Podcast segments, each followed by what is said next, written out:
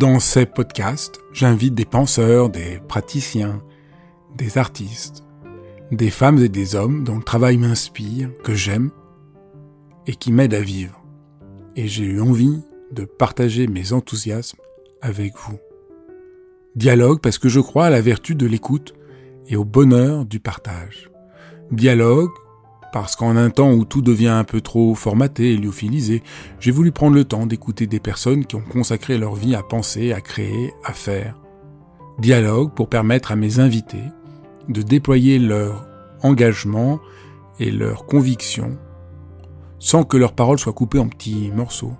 Dialogue pour pouvoir être transformés en les écoutant, transformés par une parole vraie.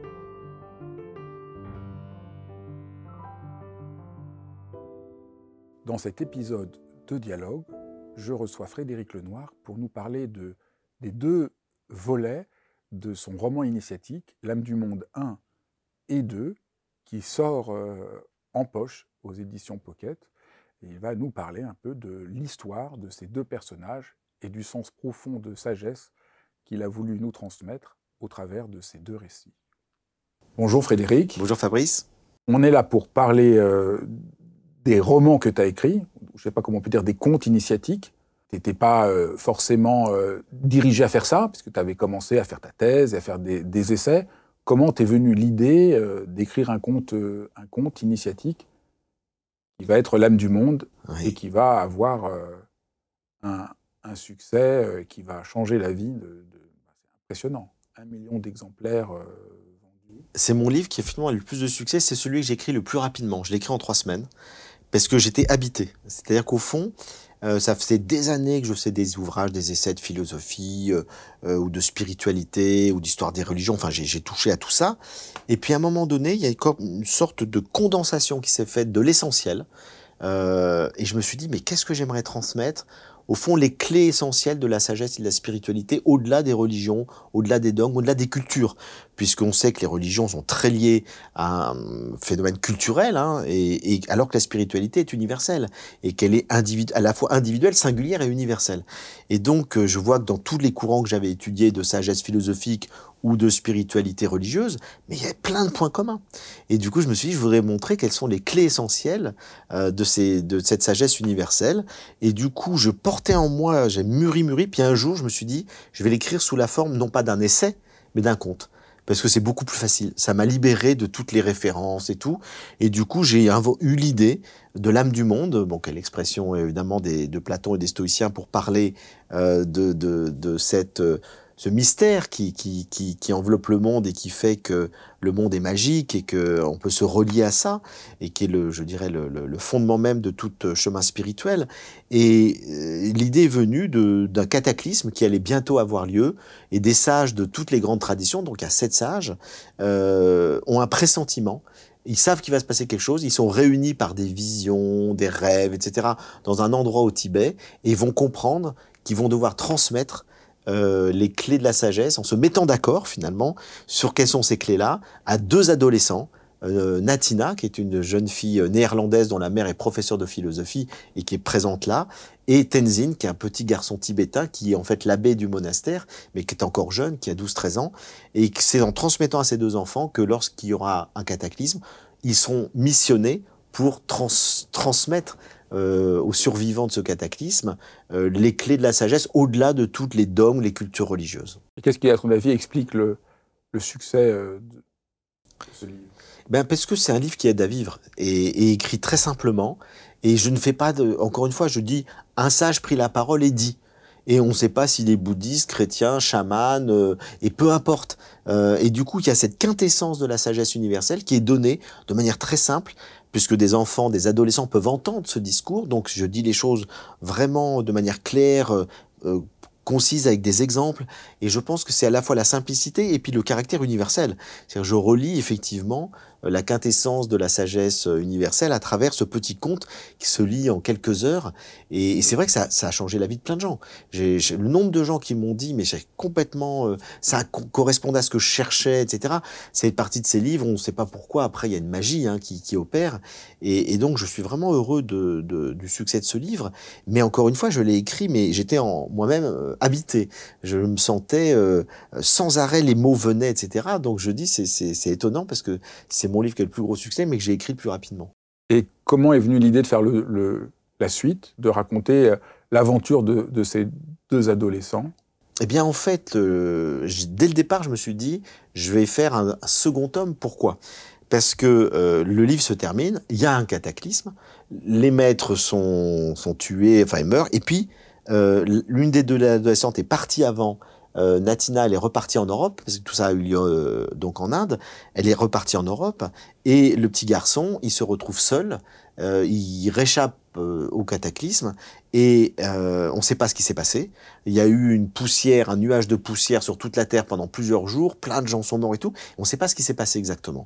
Et j'avais envie, dès le départ, de les faire se retrouver. C'est-à-dire qu'ils vont se chercher, parce qu'évidemment, il y a une petite histoire amoureuse entre eux qui s'est nouée, il y a un lien, euh, et puis ils représentent l'Orient, l'Occident, enfin, il y a euh, le féminin, le masculin, enfin. Et donc, euh, je me suis dit, tiens, je ferai une suite où on raconte, dix ans après, comment ils vont se chercher pour essayer de se retrouver, et, et, en même temps, comment ils vont parcourir la Terre en transmettant un message pour que les êtres humains ne, ne recréent pas les erreurs du passé qui ont amené à ce cataclysme. Donc ils, retransmettent au fond ce qu'ils ont appris enfant. Voilà. Ils retransmettent avec leurs mots à eux. Et donc tu nous, tu voilà, au fond c'est un autre voyage euh, spirituel que, que tout à fait et qui n'est pas fait selon le même mode où l'homme du monde c'était vraiment un maître pris la parole et dit pam pam c'est extrêmement concis et tout.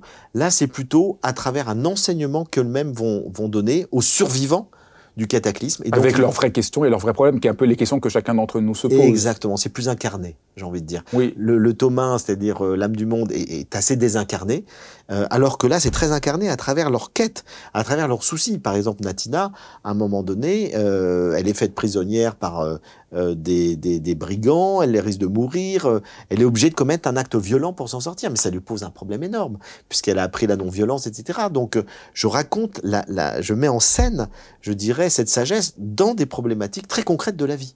Euh, donc l'un et l'autre sont pris, euh, lui par ses désirs. Enfin, on, voit très bien que euh, il peut y avoir des contradictions entre le message qu'ils ont reçu, puis leur vie, leur sensibilité, les conditions, le contexte, l'environnement dans lequel ils vont évoluer, c'est un environnement hostile. Et, et, et là, comment incarner la sagesse?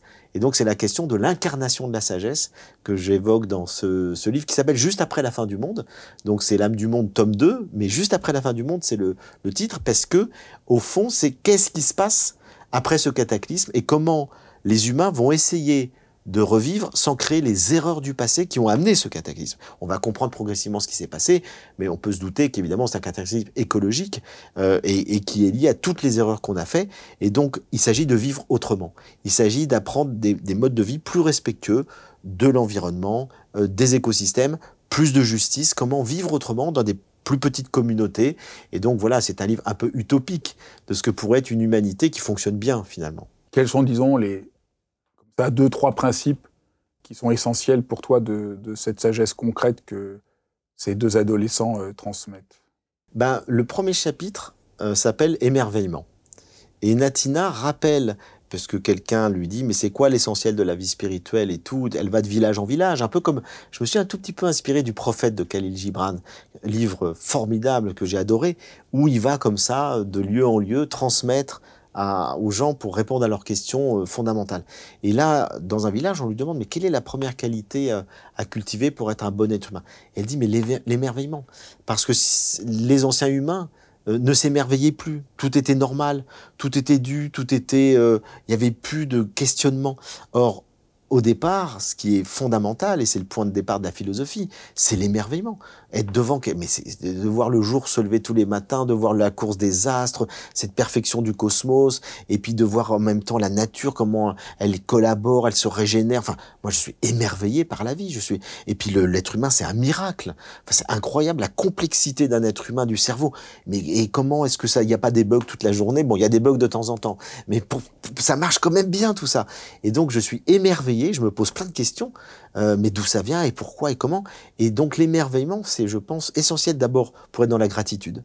C'est-à-dire, et là on rejoint un autre point euh, essentiel, c'est, c'est, euh, ben, moi je trouve que quand on prend conscience de ça et qu'on s'émerveille, on dit merci toute la journée. et puis ça permet aussi de, je dirais, de cultiver un questionnement qui nous fait grandir, qui, qui fait que les choses ne sont pas normales. et moi, je suis atterré de voir aujourd'hui comment plein de gens ne se posent aucune question. Pourquoi est-ce qu'on est sur Terre? Est-ce que la vie a un sens? On est là, le nez dans le guidon, pour essayer de gagner plus d'argent ou de survivre. De... Et donc on est dans la survie, on n'est pas dans une vie consciente qui fait qu'on essaye de s'améliorer et de grandir en humanité. c'est l'autre grande idée, c'est comment on peut grandir en humanité. Voilà. Comment il y a un travail humain. Qui nous permet de nous améliorer pour être de meilleurs êtres humains. Et donc c'est, alors après je ne vais pas détailler parce que c'est plusieurs chapitres du livre euh, dans lequel je vais traiter euh, la question du lâcher prise, euh, la question de l'acceptation qui est essentielle, la question de l'amour. Enfin, j'évoque évidemment les grands thèmes, mais plus développés, plus incarnés, que j'avais un peu suggéré dans l'âme du monde pour aller un petit peu plus loin, je dirais, dans ce cheminement qui nous conduit d'être très imparfaits, nous sommes tous pleins de contradictions, et puis tant mieux, c'est très bien. Et comment de ce chaos, on peut créer un cosmos. Et comme dit Nietzsche, du, euh, du chaos va jaillir une étoile dansante. Et c'est ça qui est merveilleux. C'est d'arriver à devenir des danseurs euh, qui jouons avec la vie et, et, de manière joyeuse et ludique, et presque comme un jeu, euh, plutôt que de la subir et d'être finalement complètement euh, euh, angoissé et prisonnier de notre conditionnement.